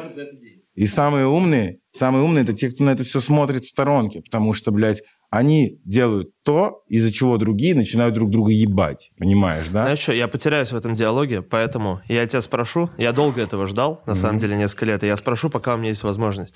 Все-таки, почему ты зиганул в клипе с Оксимироном? Все калитка мойка, не вас, стоп! А зачем я тараторию как на батле? А хули нет, парт мой как никак! Просто так, я не знаю. То есть без какой-то причины, Да, да, это все было фристайлом, вообще похуй. Я что-то там, э, мне показалось, что Мирон похож на скинхеда, типа.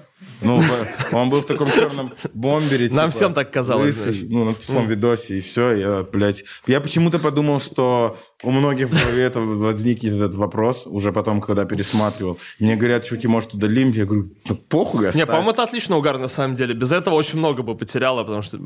Да там вообще нихуя нет в этом видосе, кроме вот странности. То есть этот видос, это полная странность, вообще максимальная. Ну, как так вышло вообще? Мне просто вспомнилось, потому что вот этот контекст Ну, вышло? Оксимирона, Как от именно? которого никуда не деться. Как ну, вот с вышло этим вообще, Блюром, с Зигой вообще вся история, как бы он, типа, в первую очередь такой запоминающийся из-за вот вышло этой кучи странностей. спонтанно, абсолютно. А, Мирон пришел то ли после драки какой-то, то ли что-то, то ли синяк был, то ли что, из-за этого его замазали. Ну, типа, чтобы в тот момент лишних вопросов не возникало, ничего. Так вышло, что, ну, короче, решили замазать, просто заблюрить нахуй. И пусть люди сами думают, что там не так. С этими а, вывесками, блядь, с говорящими тоже на ходу как-то, блядь, это все мы слепили в офисе. И мы в офисе это и сняли. И оно сработало, кстати. Не знаю, потому что клип вышел случайно через полтора года, и студия, которая его снимала, его выпустила. Мы вообще не собирались А релизить. как так вышло вообще? Ну, то есть, типа, Ну, они я уверен, решили, ты рассказывал об этом, но вот решили- мне персонально Не, не рассказывал, я А. сам особо не помню. Я помню, что ко мне ночью позвонил Мирон, просто говорит, вы что, слили клип? Я говорю, что, угораешь? И все. Но с тех пор у нас как-то странно складываются отношения. Он достаточно... Может, из-за того, что зиганул все-таки? Не, он достаточно предвзято, предвзято типа относится к э, моему персонажу, так сказать.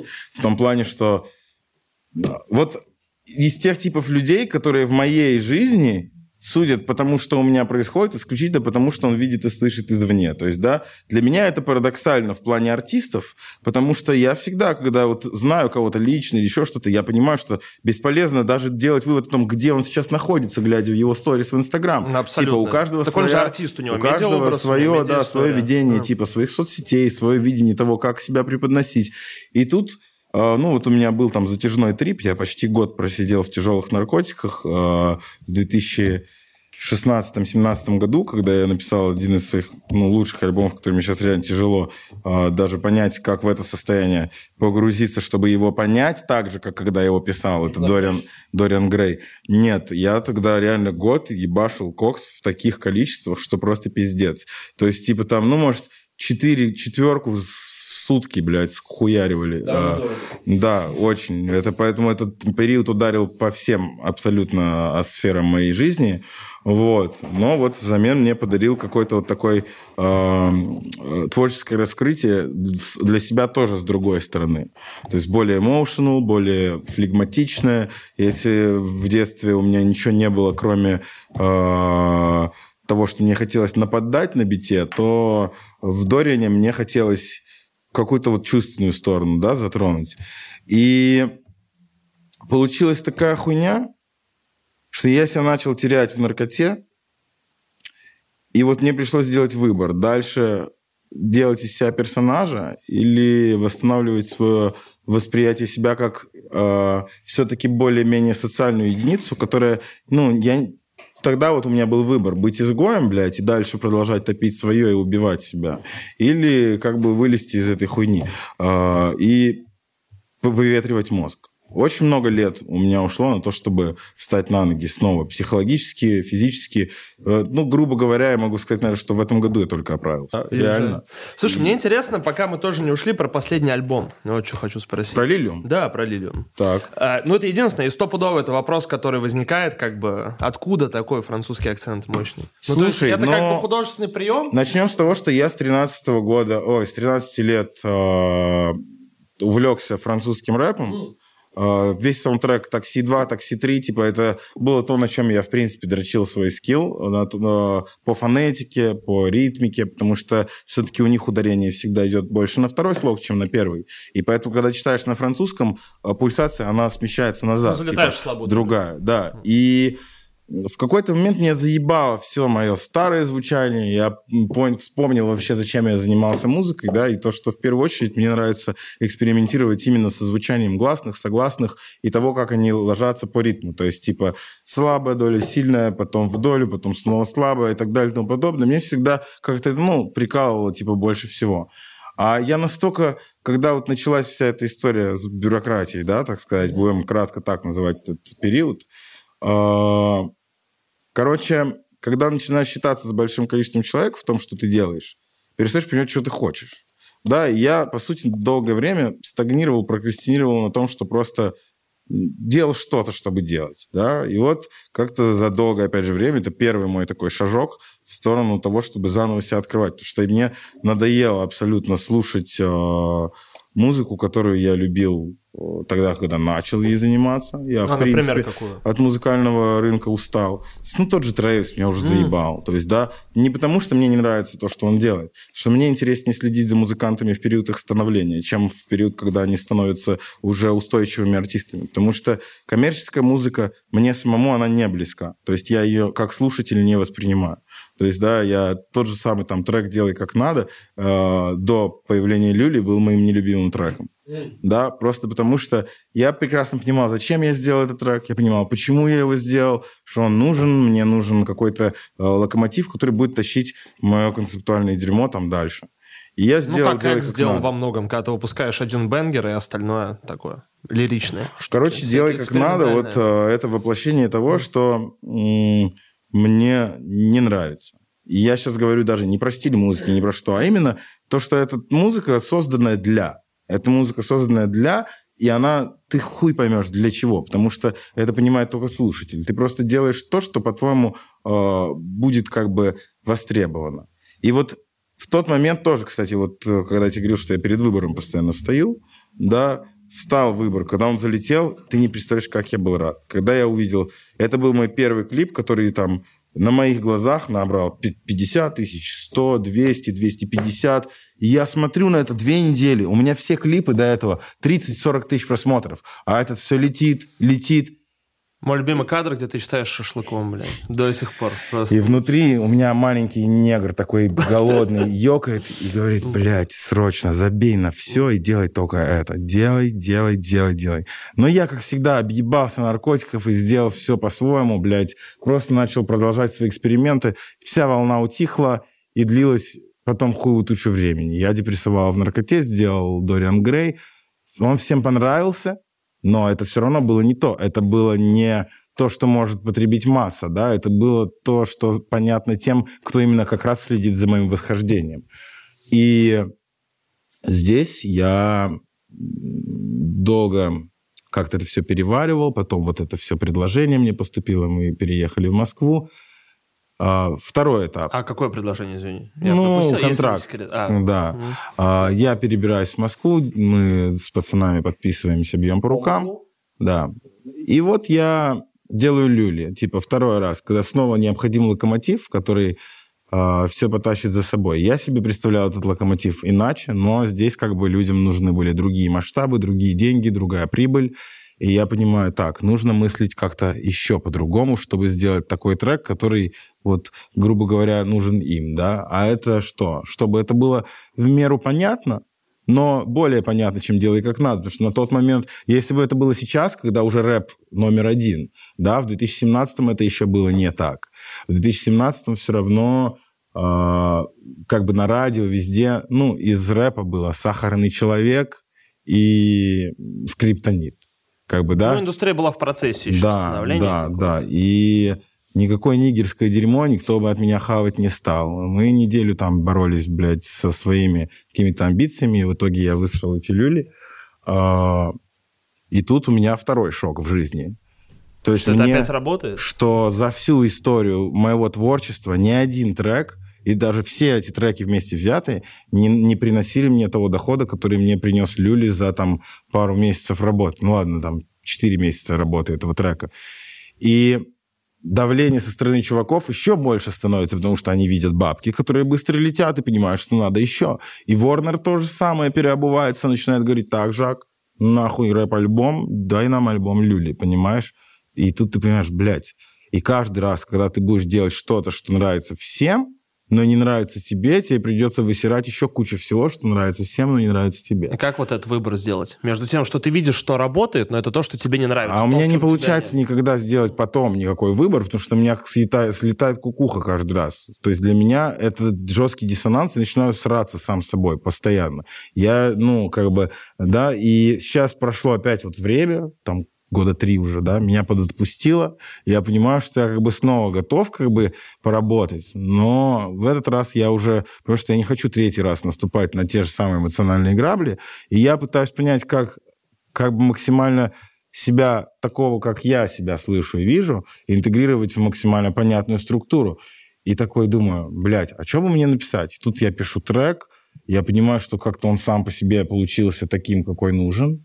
Я выпускаю snippet, он всем залетает, мне предлагают на него feat, А, я соглашаюсь, потому что feat довольно мощный, типа. И потом просто начинается опять какая-то хуета, связанная просто с дезорганизацией, с какими-то проблемами. Совсем не получается это выпустить. И я вот сейчас откладываю опять в долгий ящик. Хуй знает, когда я буду готов это все дропнуть. Потому что я понимаю, что когда ты дропаешь коммерцию, тебе нужно сделать таким образом Ну, это, максимально чтобы, да, чтобы чтобы... То есть я не могу позволить себе... То есть у меня там, вот опять же, был этот э, «Делай как надо», был «Люли». Постоянно это все больше и больше, шире и шире. И ты не можешь третий там трек, на котором ты тоже сидел и парился, блядь, делал его больше для людей, чем для себя. Ну, причем в этот раз он меня прокачивает, пиздец.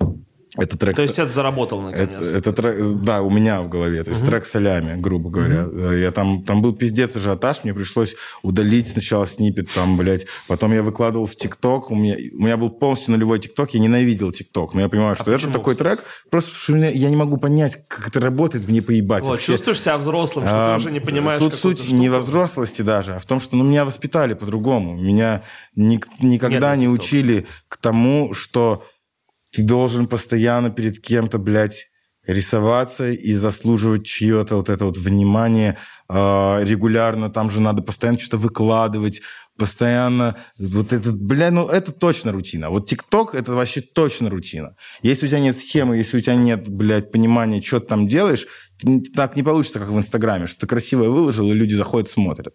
Ты просто либо смотрят, либо ты не существуешь. Так вот, у меня нулевой ТикТок, я выкладываю туда этот трек, а, и за, там, ну, за день он там 270 тысяч. Хотя вообще нихуя, ни подписчиков, ничего не было. И я понимаю, блядь, трек заебись работает. Давненько я не делал, типа, понятного музла. И очень обрадовался. В итоге три месяца, четыре длилась работа над этим треком. Сводили его 300 раз, пересводили. А, Ну и как-то энтузиазм пропал, типа у меня уже, знаешь. А я понимаю, что когда у самого энтузиазм пропадает, все, трек зайдет на такой же энергетике. Вот, поэтому жду, пока, м, как, пока я его, да, как-то снова почувствую, поймаю. Но просто сейчас зима, сейчас не тот вайп вообще. То есть я не знаю, ты, наверное, не видел, да, этот отрывок в Инстаграме? Слушай, по-моему, видел. У меня есть такое ощущение, но я не буду утверждать, что помню, но что-то от тебя я видел в ТикТоке точно. Вот из последнего. Ну, короче, потом я случайно выложил в ТикТок видос, где мы с Соней трахаемся, и мой ТикТок э, заблокировали. как это случайно происходит? Ну, под случайно, я просто не... Ну, там был пиздатый такой видос, красивый. Я, Платформа для 12-летних детей станции. по-моему, они Сюда, 14 плюс сделали уже. Слушай, ну может быть, ну в Китае 16 точно какие-то Сейчас, ограничения. сейчас же вся 12, аудитория до 12 сидит на мюзик. Лайки? Лайки Лайк, какой-то, да. да. У меня даже дочка вроде там сидит. Ну, я боюсь, даже 16-летние не оценили. Ну, там абстракт пиздец, там нихуя не видно, непонятно. Это очень красивая хуйня была. Я просто понимаю, что все пошло по пизде с тех пор, как ты даешь людям что-то, что им очень нравится, а потом не оправдываешь их ожидания тем, что ты не продолжаешь тут плясать под эту дудку зашедшего дерьма, а делаешь дальше, что хочешь, экспериментируешь, там, делаешь свою залупу. Такое отрицало очень. Да, то есть для людей это отрицало. Для меня это нихуя не отрицало. Я просто захотел, пошел, сделал, выпустил. Типа, блядь, вообще не понимаю, откуда у людей берется в этом плане негатив. Я начал осознавать, что я сейчас умру, вот сейчас, да, завтра, например. И я буду, блядь, человеком, который сделал люли, понимаешь? Все, это максимум, что можно будет, грубо говоря. Я сейчас, ну, не буду вдаваться Ну, там... я понимаю, для- о чем ты говоришь. Для, для музыкального мира, там, чё, кто, там, э, из-за меня кто-то начал музыкой заниматься, кто-то еще что-то, кому-то ты помог проблему решить, но это все локально. А вот массово, да, а, ты понимаешь, что вот я вроде мужчина, мне уже почти 30 лет, практически я прожил треть жизни, если, дай бог, мне прожить такую долгую жизнь. И за эту треть жизни все, что я смог сделать, это сделать так, чтобы люди узнали, что меня зовут Жак Энтони. Да, по сути, мы клоуны ебаные. И типа, чем более на серьезных щах ты залетаешь, осознавая, что ты клоун, но делая вид, что ты дохуя важная персона, тем больше никем ты становишься в этой игре, типа, понял? И они-то там, им сейчас это все непонятно, для них сейчас цифры закрывают им глаза. То есть э, ты улетаешь, вон Содолав, блядь, улетает в чартах, Содолав улетает в голове. Э, ну, Майотик более-менее приземленный, но все равно он тоже... Все улетают, это нормально. Я себя помню, как я улетал, блядь, э, в космос постоянно башкой. И ты летишь до тех пор, пока не уебешься о потолок. И потолок, он всегда есть у всего внешнего.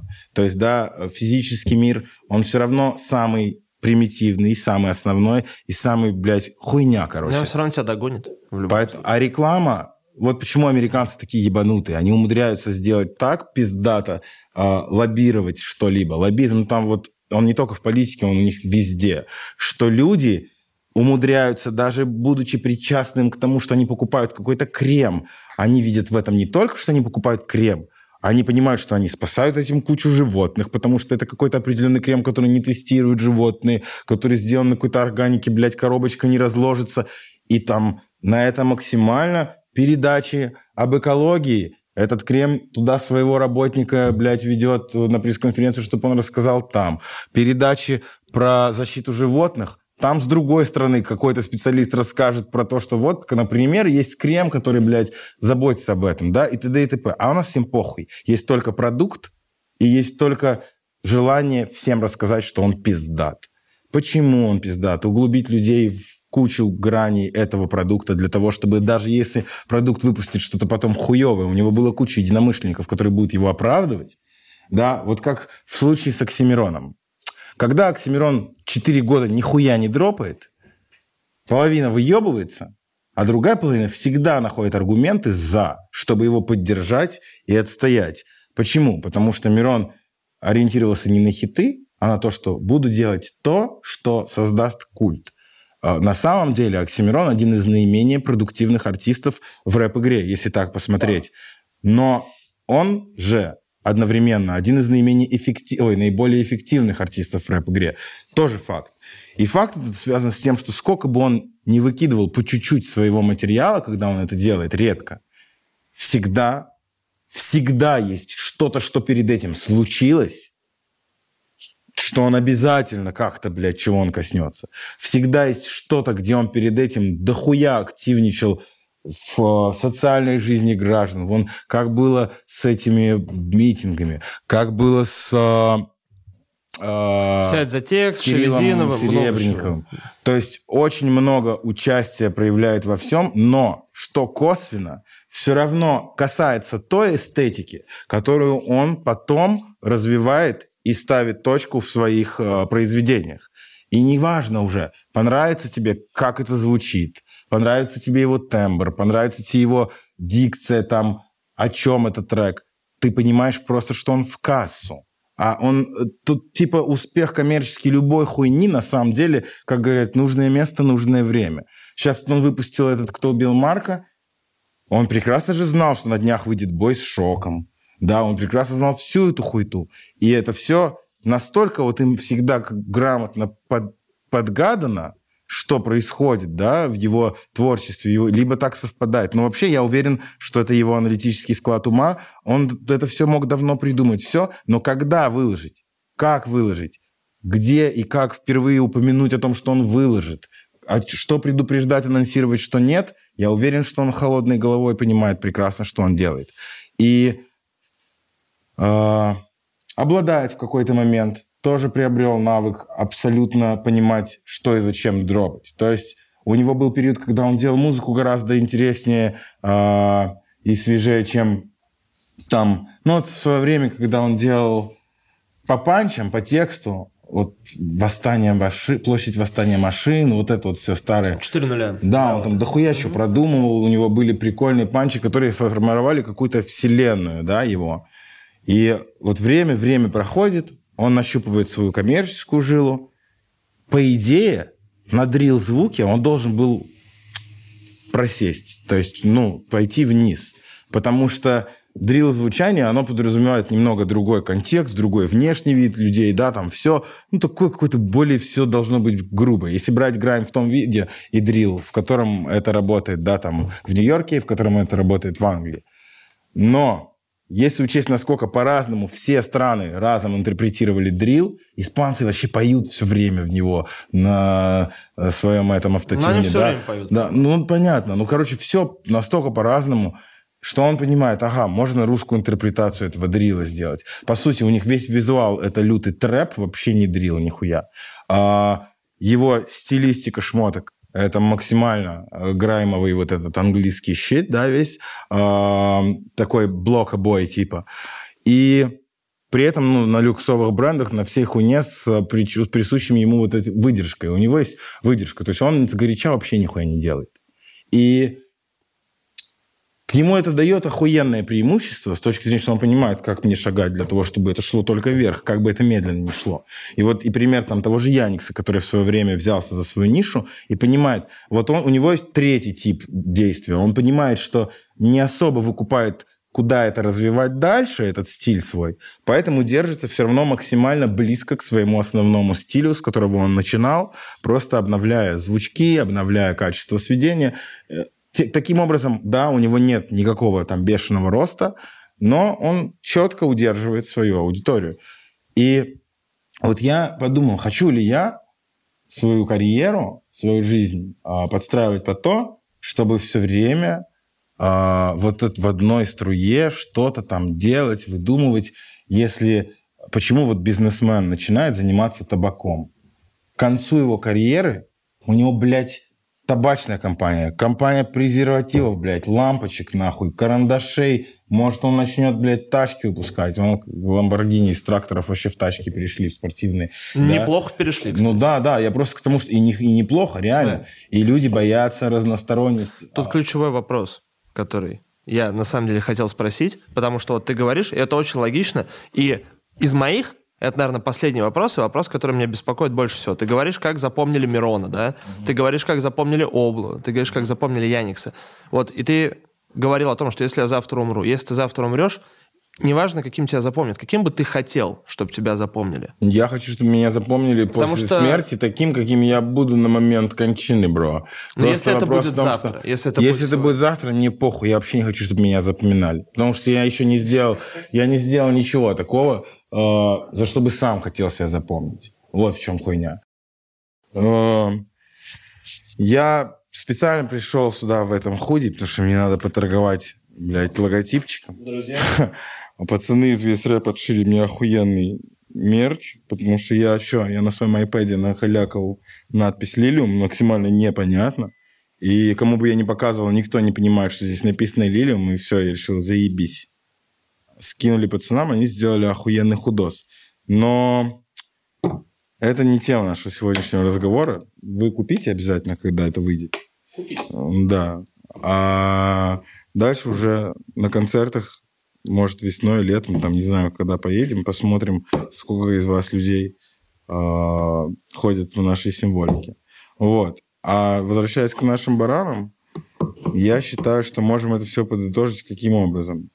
А, прямо сейчас, сколько бы не было лет человеку, который это смотрит или слушает. Сколько бы тебе не было. Да. А, в первую очередь, что нужно, это настроить свой мозг на прием информации и перестать думать, что ты уже что-то знаешь. Вот как только ты понимаешь, что ты почти нихуя не знаешь, тогда у тебя активизируется понимаешь, что надо что-то узнавать. Если твой организм думает, что ты сыт, нахуй тебе хавать, да? Сдолбил там чувак две дороги скорости, он два дня не жрет. Он из-за этого худеет, а не из-за того, что он два дня в скорости, да? И вот наш мозг, он также скуднеет, когда он долго не потребляет информацию. А мемы и тиктоки – это не информация, это суррогат. Это абсолютно вот заменитель. Как, да, за, заменитель информации. А мы... Почему сейчас так люди, людям стало труднее учиться? Чем больше информации обычной, легкой к восприятию попадает к нам в мозг, тем меньше в нем остается э, места оперативной памяти, так сказать, для обработки необходимой информации. Вот. У меня, то есть, мне, ну, до, до 18 лет меня не было телевизора, Поэтому мама в детстве мне сильно помогла, отрезала меня от э, левых инфопотоков. То есть я и очень мало времени на улицах проводил. Не, оно сработало, старый, потому что очень редко удается попиздеть обо всем и настолько масштабно. Я, честно, не смотрел ни разу на часы, поэтому не знаю, сколько времени прошло. Такая же тема. Слушай, ну я дико кайфанул, и спасибо тебе огромное. От души я думал, Очень приятно. Что-то поскандальнее у тебя тут будет, но заебись, что вы Более решили. чем. Главное, что это объемисто, главное, что тут дохрена действительно хороших идей. Друзья, если вы не просмотрели все это до конца, я советую вернуться и начать сначала, иначе потеряете мысль. Потеряете мысль, ничего не вынесете. Ничего не вынесете, не вырастите над собой, а это единственное, что отличает человека от обезьяны и иже с ним. Поэтому, друзья, с нами был прекрасный Жак Энтони. Жак, спасибо огромное за этот спич лишний раз. И за флаут отдельный респект. Друзья, подписывайтесь на канал VS Rap, подписывайтесь на Инстаграм, там не помешают подписки. Подпишитесь на меня. Меня зовут Федька Букер. До новых встреч. Кайф. О.